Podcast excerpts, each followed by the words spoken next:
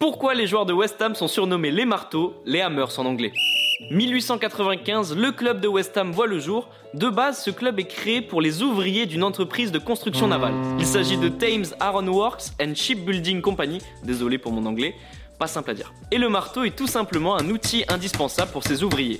Donc ils prennent très rapidement le surnom de marteau, les Hammers en anglais. Et pour la petite anecdote, si tu traduis West Ham en français, ça veut dire les jambons de l'Ouest. Les amis, rendez-vous demain, même heure, même endroit pour un nouvel épisode. Si ça t'a plu, n'hésite pas à t'abonner, activer la cloche, liker et surtout mettre 5 étoiles.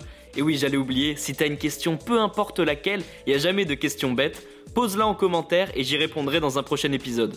Foodcast est à retrouver sur Spotify, Deezer, Apple Podcast et toutes les autres plateformes. Je te dis à demain, ciao